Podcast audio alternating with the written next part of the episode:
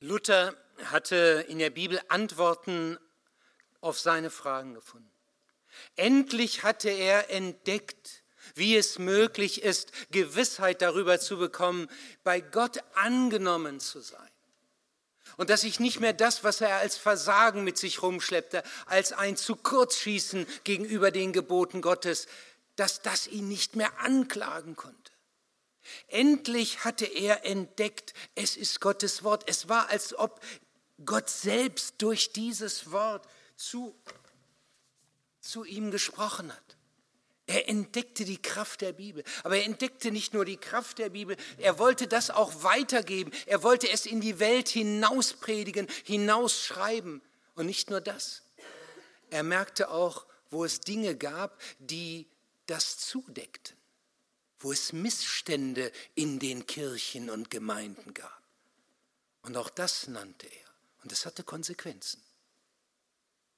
Der Papst rief ihn zur Rechenschaft. Er musste diskutieren. Und dann, dann war es so, dass Luther dabei blieb. Schließlich hatte es die Konsequenz, dass der Bann über ihm ausgesprochen wurde.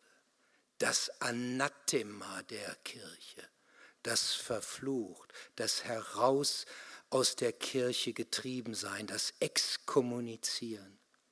Ab dem Zeitpunkt durfte kein katholischer Christ, und in Europa waren sie damals alle katholisch, diese Schriften von Luther mehr lesen. Im Gegenteil, sie sollten verbrannt werden. Die ersten Verbrennungen hatten schon in Löwen angesetzt und auch in anderen Städten. Hier und dort zögerte man noch. Und das, das war ja nur der erste Schritt. Denn der Bann des äh, Papstes löste automatisch einen zweiten Schritt aus, außerhalb der Kirche. Und so wurde Luther zum Reichstag in Worms eingeladen, 1521. Und dort, am 17. April, stand er vor Kaiser Karl V dem mächtigsten Herrscher seiner Zeit. Das Reich von Kaiser Karl reichte so weit, dass er sagen konnte, in meinem Reich geht die Sonne nie unter. Denn wenn sie im Osten seines Gebietes rund untergegangen war, dann war sie in Lateinamerika, so weit reichte sein Besitz, noch immer am Scheinen. Und wenn sie darunter ging, war sie im Osten schon wieder hochgekommen. Und nun stand Luther vor diesem mächtigen Mann und er stand vor den Fürsten und Kurfürsten und er stand vor dem Gesandten des Papstes und er stand vor den geistlichen Würdenträger und auf dem Tisch lagen seine Schriften. Und ihm wurde gesagt, widerrufe. Luther dachte, ich kann darüber diskutieren. Nein, widerrufe. Sind das deine Schriften? Ja, sagt Luther. Dann nimm sie zurück. Luther sagt, das kann ich nicht so schnell, so spontan widerrufen, denn diese Angelegenheit betrifft Gottes Wort. Das ist das allerhöchste Ding in Himmel und auf Erden. Er bittet um 24 Stunden Bedenkzeit. Der Kaiser gewährt sie. Am Montag, am 18. April geht es weiter.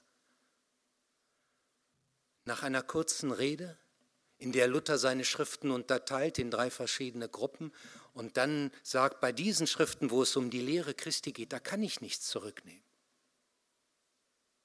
Schließt er dann seine Rede mit den Worten, wenn ich nicht durch Zeugnisse der Schrift und klare Vernunftgründe überzeugt werde, bin ich gefangen in dem Wort Gottes.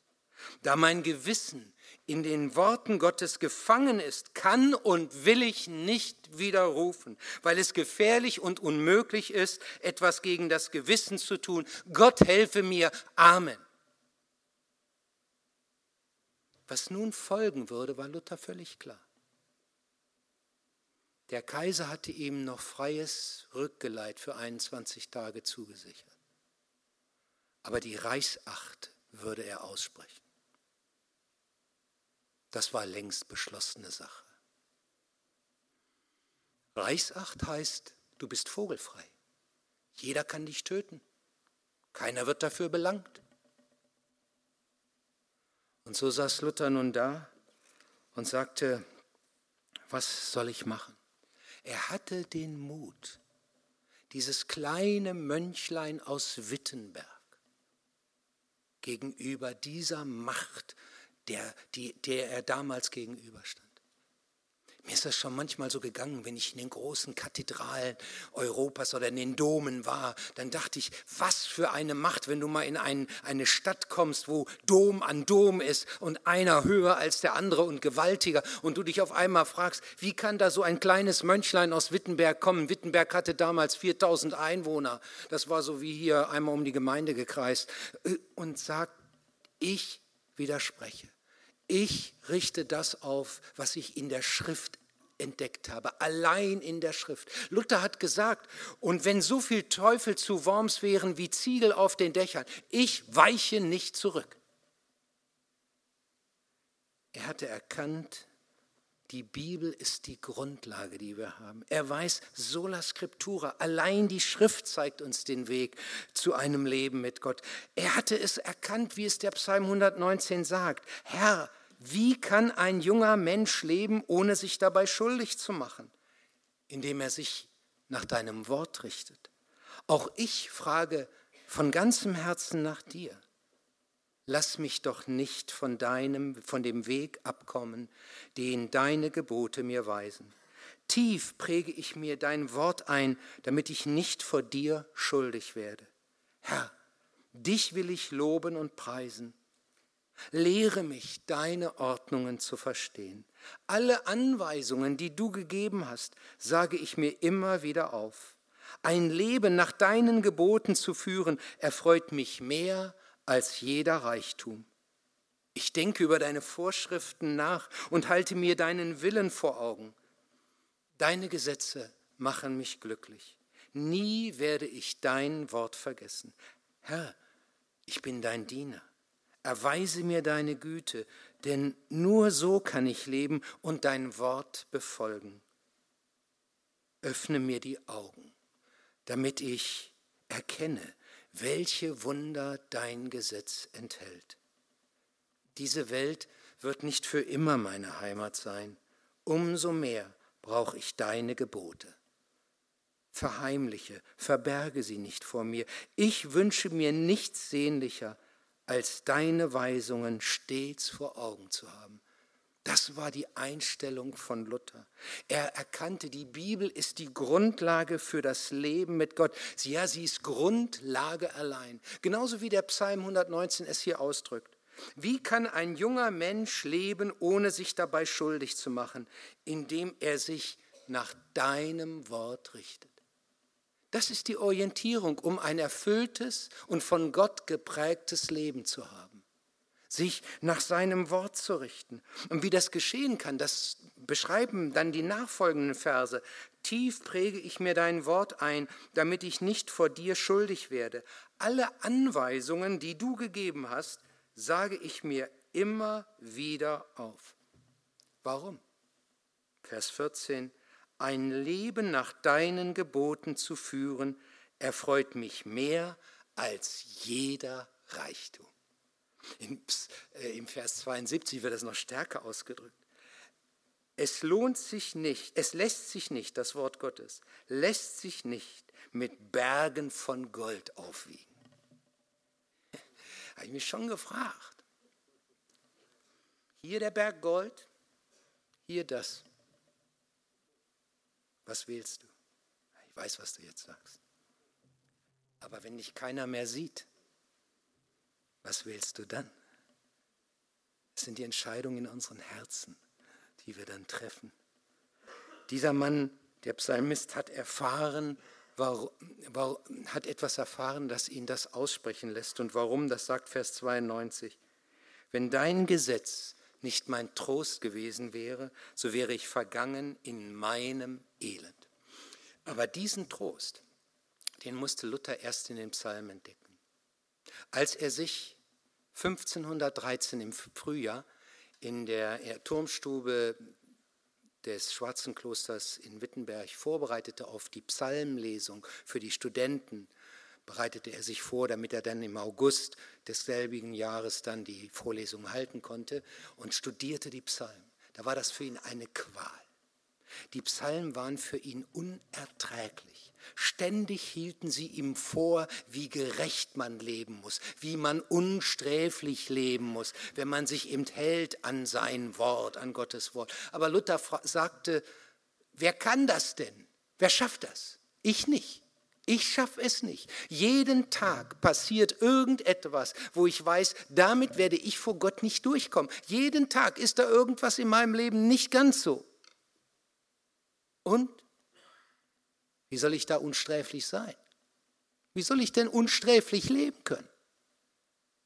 Damit rang er und auf einmal entdeckte er die entscheidende Stelle, als er, einen, als er sich dann in den Römerbrief hineinbegab und entdeckte Römer 1, 16, 17. Und da steht, der Gerechte wird aus Glauben leben. Und auf einmal begriff er, der Gerechte ist nicht einer, der in sich gerecht ist, der so vorbildlich lebt, dass man alle de denkt, alle denken, wunderbar, der macht keine Fehler. Nein, der Gerecht ist einer, der gerecht gesprochen wurde, weil ein anderer gesagt hat, ich nehme die Schuld auf mich. Das ist Vergebung, wenn die Schuld weg ist.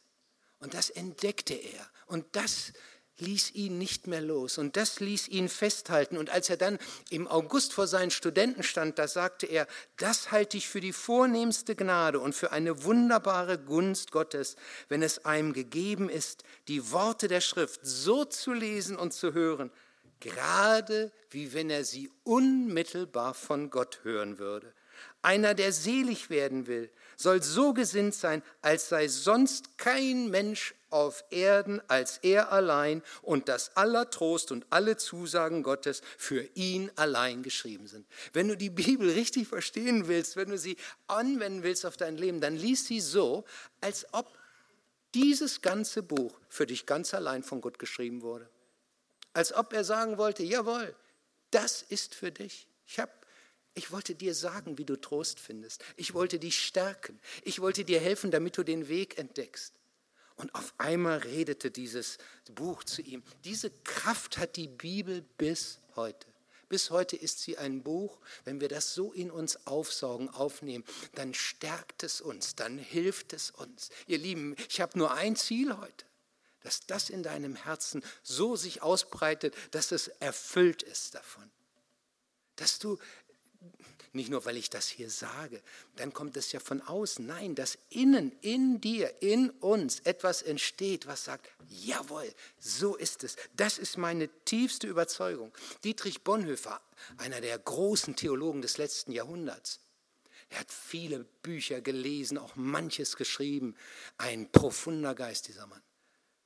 Aber in dem Moment, als es auf sein Lebensende zuging, weil er im Widerstand gegen Hitler mitgemacht hatte und in der Todeszelle saß, schreibt er kurz vor seiner Hinrichtung einen Brief an seinen Schwager, Professor Rüdiger Schleicher. Und da schreibt er, ich glaube, dass die Bibel allein die Antwort auf alle unsere Fragen ist.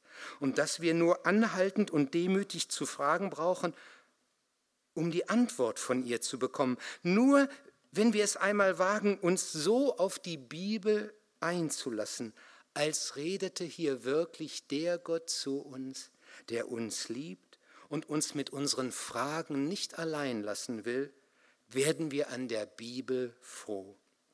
So lese ich nun die Bibel. Ich frage jede Stelle, was sagt Gott zu uns? Und ich bitte Gott, dass er uns zeigt, was er sagen will.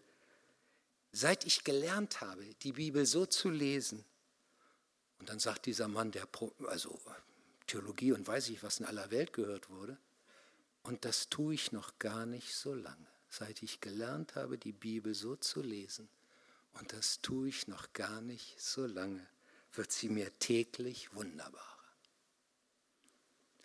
Vor kurzem feierte der christliche, Bibel, äh, der christliche TV-Sender Bibel TV sein 15-jähriges Bestehen.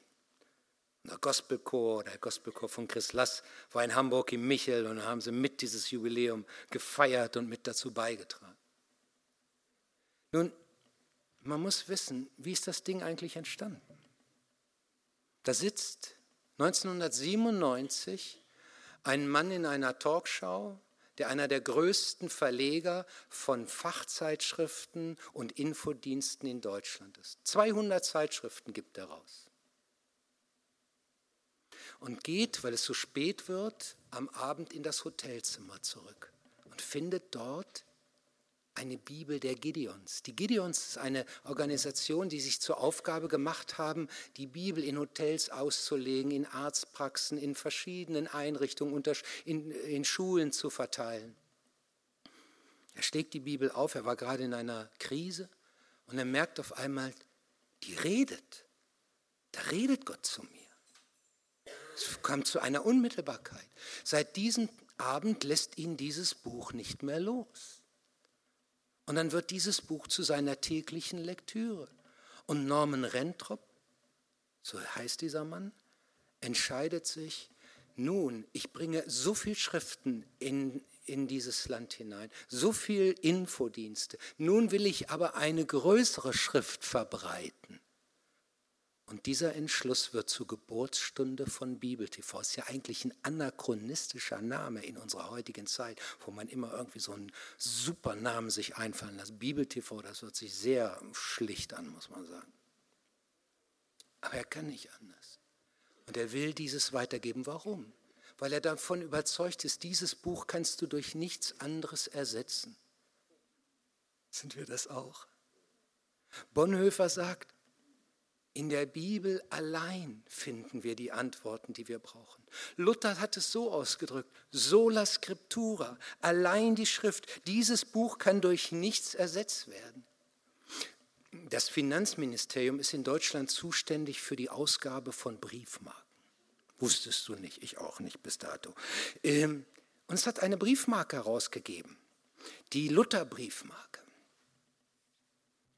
Im Anfang war das Wort, heißt es da links daneben. Ich habe nicht nur diese Briefmarke, sondern ich habe die Ersttagsausgabe hier von Schäuble. Und da heißt es doch in der Erklärung zu dieser Briefmarke, Luther rief mit seinen 95 Thesen zur Rückbesinnung auf die zentralen Grundlagen des Evangeliums auf die Person und das Werk Jesu Christi, die Gnade Gottes und den allein selig machenden Glauben und, und jetzt kommt's, die für Glaube und Kirche allein maßgebliche Schrift. Besser kann man es nicht sagen. Besser kann man es nicht sagen. Das sind die Punkte, die wir genau in unserer Predigtreihe mit behandeln. Du kannst auch solche Erfahrungen machen von Gottes Kraft.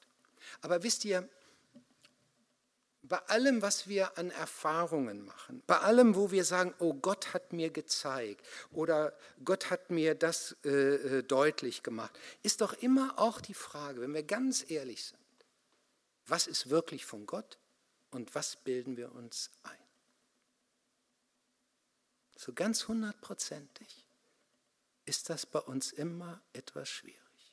Da bleibt was Nebelhaftes. Wir sagen, Gott hat uns gezeigt. Gott lässt uns das machen. Aber wenn das so auf die absolute Prüffrage kommt, da bleibt etwas. Du kannst tolle geistliche Bücher lesen, die dich inspirieren, die dir was Großartiges zeigen.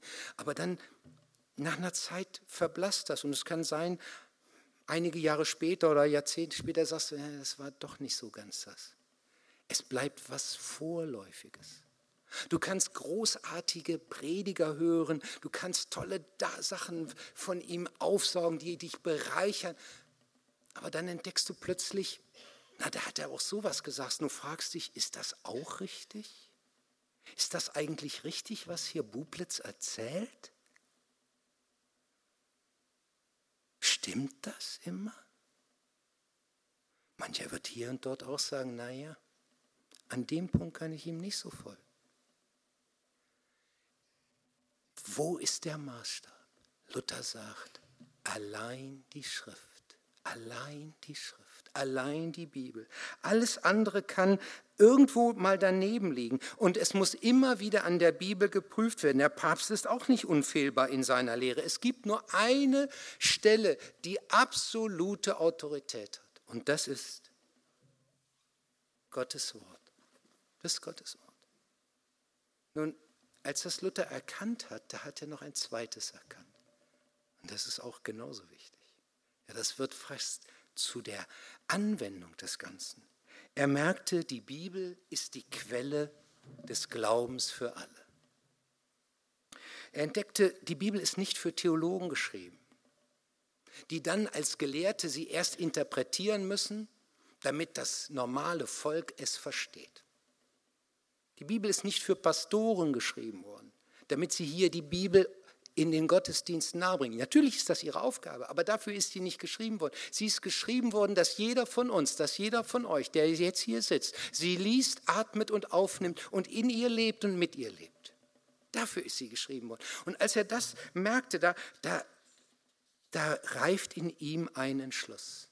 Er war überzeugt, jeder Bauer, jeder Knecht, jede Magd kann die Bibel verstehen in ihren Grundüberzeugungen. Da braucht es keinen Mittler dazwischen, der erst das alles interpretiert und sagt, wie man das richtig verstehen muss. Aber es gab ein Problem. Die Bibel gab es damals nur auf Latein richtig. Es gab so eine deutsche Übersetzung, aber das war ein einziger Krampf. Da brauchst du einen Übersetzer, um das Deutsche überhaupt zu verstehen. Übrigens war das überhaupt ein Problem, Deutsch. Äh, wenn eine Amtsurkunde vom Bodensee nach Nordrhein-Westfalen gesendet wurde, auf Deutsch, ne, dann musste die erst in Westfalen übersetzt werden. Es gab keine einheitliche deutsche Sprache. Da, ich meine, es ist ja bis heute so, ne? Geh mal nach Bayern. Damals sprachen die Deutsch, heute sprechen die Bayerisch, ne? Verstehst du den Unterschied? Das galt damals als Deutsch. Oder geh mal nach Schwaben, ne? Du denkst, du bist im Ausland. Luther hat es erst geschafft, dass diese Sprache, die er dann wählte, unser Deutsch wurde. Und dann sagt er, da, das muss das Volk hören und lesen können. Denn nur so lässt sich doch das umsetzen, was der Psalm sagt. Ich denke über deine Vorschriften nach und halte mir deinen Willen vor Augen. Deine Gesetze machen mich glücklich. Nie werde ich dein Wort vergessen. Ich wünsche mir nichts sehnlicher, als deine Weisungen stets vor Augen zu haben. Und jetzt reifte in ihm der Entschluss, nachdem der Kaiser ja die, die Reichsacht über ihn gesprochen hatte und er dann in einer Nacht- und Nebelaktion entführt wurde. Er wusste, dass das kommt. Und dann kam er auf die Wartburg und jetzt sagt er, jetzt ist die Zeit, endlich das zu tun, was ich mir schon lange vorgenommen habe. Ich werde die Bibel übersetzen. Und dann fing er an mit dem Neuen Testament. In einer Rekordzeit von drei Monaten übersetzte er das Neue Testament. Und jeder, der ein bisschen Griechisch hat und hatte oder, und weiß, wie mühevoll es ist, das ins Deutsche zu übersetzen, der kann nur seinen Hut ziehen und sagen, in drei Monaten das Neue Testament zu übersetzen. Manche brauchen ja von euch drei Jahre, um es überhaupt mal zu lesen. Äh, äh, äh, und äh, von daher ist das, das hat er in einem Zug gemacht. Allerdings unterlief ihm hier und dort noch einiges, wo er dann später merkte, nee, das muss man noch besser übersetzen. Das muss noch, das, da gibt es noch bessere Worte für. Er hat manche Worte auch erfunden. Ich könnte euch eine Liste nennen jetzt von, von Worten, die es erst seit dieser Übersetzung gibt, die Luther da durch seine Übersetzung ins Deutsche hineingebracht hat. Und und jetzt konnte endlich jeder dieses Wort lesen. Für das Alte Testament hat er sich dann mehr Zeit genommen, zwölf Jahre. Und 1534 war es soweit, in Leipzig. Im April wurde dieses Buch der Öffentlichkeit übergeben. Es ist die, wie ihr hier seht, die Ausgabe von 1534. Das ist ein Faksimile, wisst ihr? Das ist, sie ist genauso wie das, wie das Original, nur dass es später gedruckt wurde. Das Original, das könnte ich mir nicht leisten. Aber das Original kostete damals zwei Gulden und acht Groschen. Eigentlich hört sich nicht so viel an. Ne? Wisst ihr, wie viel das war? Zwei Jahresgehälter eines Hausangestellten oder ein Jahresgehalt eines Lehrers. Würdest du ein Jahr sparen, um dir dieses Buch kaufen zu können? Schon eine heiße Frage. Heiße Frage. Für Luther war dann ganz wichtig, dass der Buchdruck kam. Und der Buchdruck ermöglichte dann durch Johannes Gutenberg, will ich euch jetzt mit Geschichte langweilen, er, er ermöglichte, dass dieses Buch immer günstiger wurde. Aber es dauerte noch Jahrhunderte, bis ein normaler Arbeiter sich die Bibel überhaupt leisten konnte.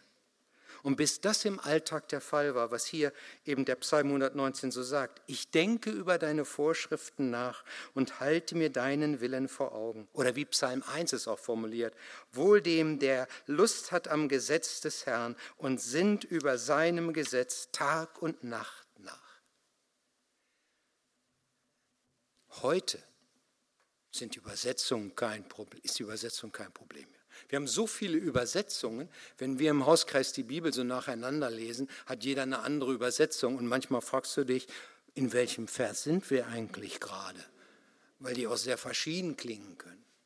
Und äh, der Preis ist auch kein Problem. Für ein paar Euro kannst du heute schon eine ganze Bibel erwähnen. Aber es gibt doch ein Problem. Und das sitzt vor mir und steht hier. Wir selbst sind ein wenn es um das Lesen der Bibel geht.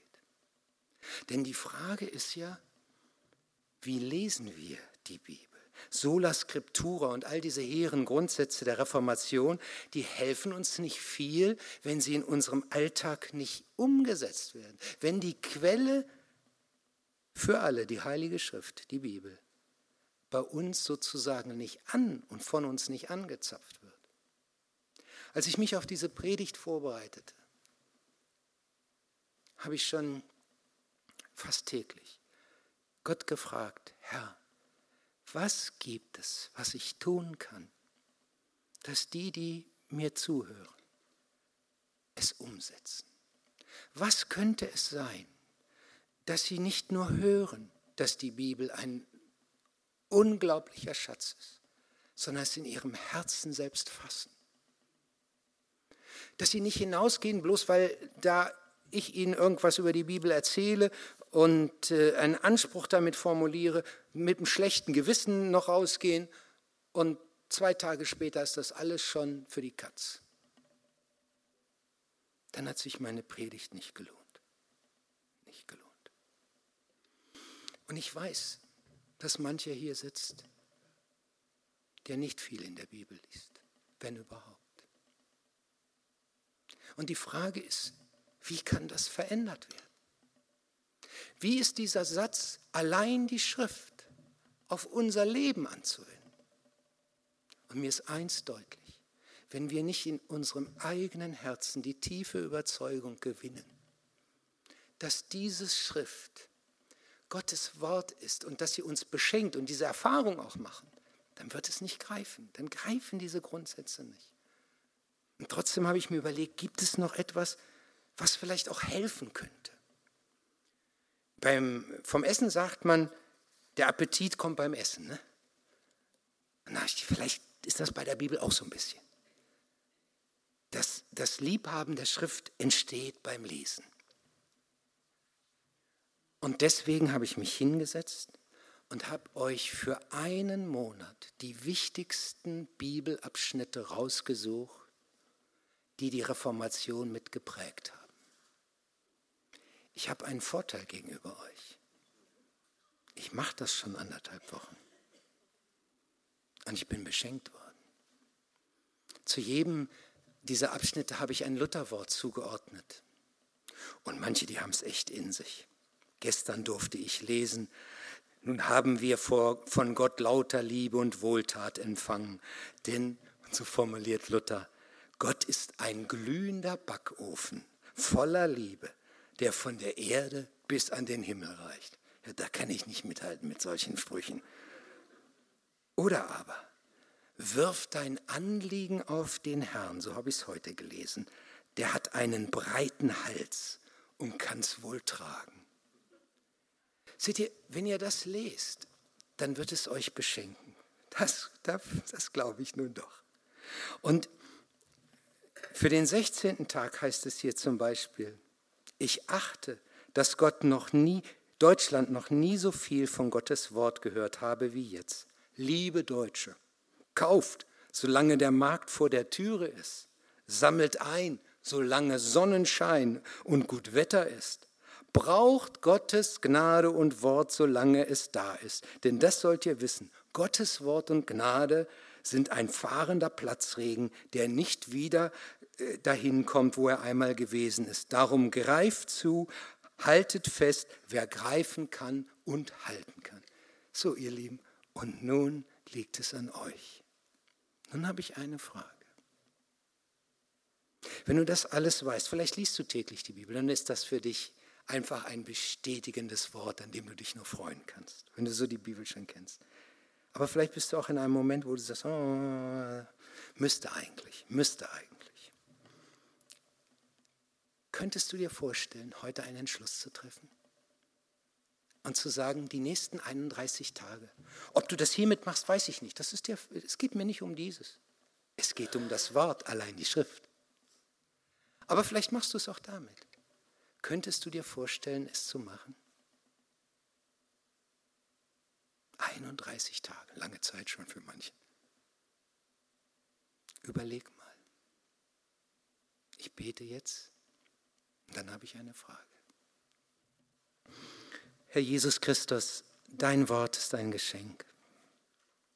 Und meine Worte sind einfach viel zu schwach, um das auszudrücken. Was, wie, wie beschenkst du uns immer wieder neu, wenn wir hineinschauen? Haben manches schon so oft gelesen und trotzdem ist immer wieder neue Kraft und Inspiration in diesem Wort. Und vor allen Dingen ist in diesem Wort, bist du selbst in diesem Wort, ist, bist du Gott selbst in diesem Wort. Das zu entdecken, das bereichert unser Leben. Das bereichert nicht nur unser Leben, Herr, sondern das trägt uns durch bis in Ewigkeit.